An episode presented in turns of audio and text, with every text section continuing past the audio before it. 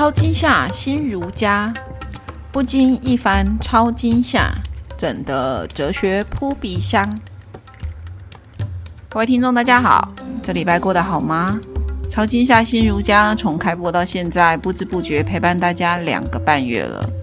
这集来到超惊吓新儒家的最后一集，会觉得舍不得吗？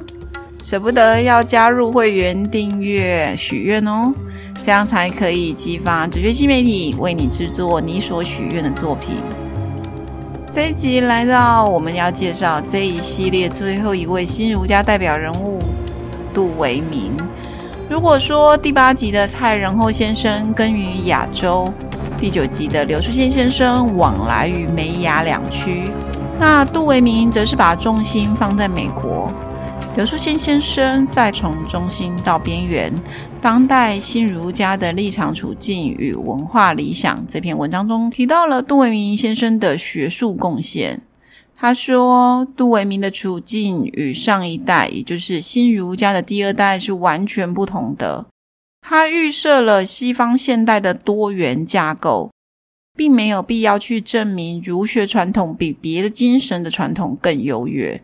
他只要说明自己的立场，在世界占有一席之地就可以了。我想，这个开场作为今天主题的把握是很重要的。在开始今天的内容之前，我先来自我介绍一下。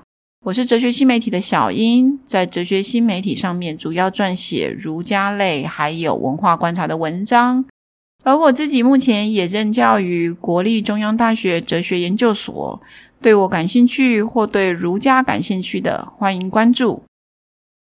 回到今天谈论的主题，杜维明对于整体儒家的文化有推向国际的重要论点与贡献。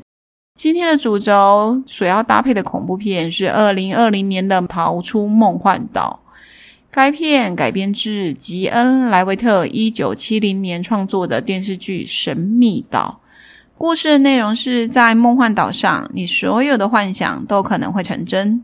这边必须要加注警语：如果以五颗星满分来计算，这部片恐怖指数两颗星，恶心指数两颗星，创意度四颗星，片尾结局嗯四颗星吧。我觉得整部片带有奇幻的味道，结局蛮令人出乎意料之外的，人人都想许愿。但梦想成真真的好吗？这又与我们今天想要介绍的杜维明有什么样的连结呢？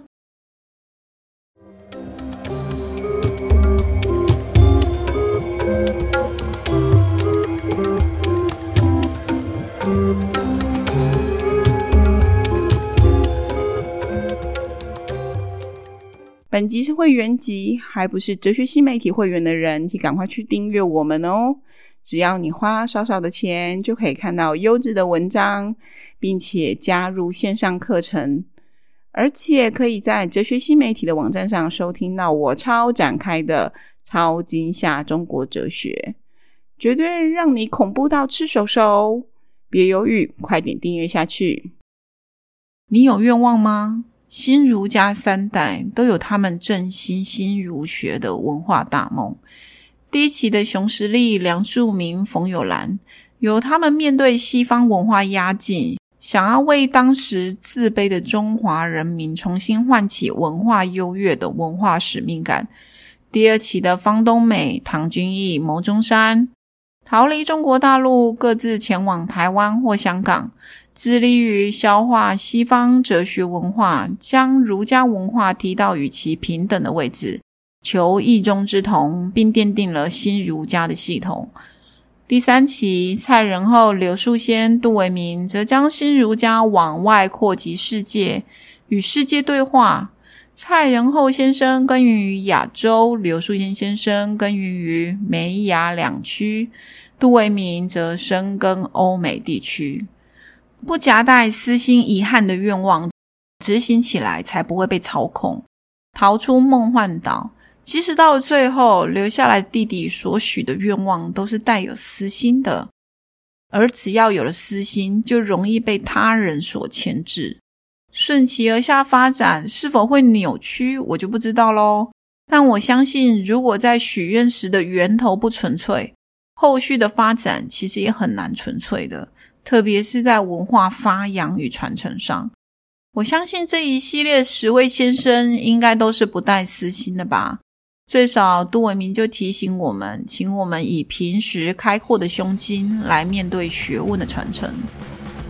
这一系列超惊吓新儒家全数播毕，你喜欢这一系列我所规划的内容吗？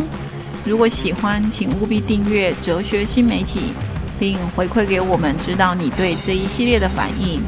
你们的支持与爱护是我们哲学新媒体所有伙伴继续创作的动力。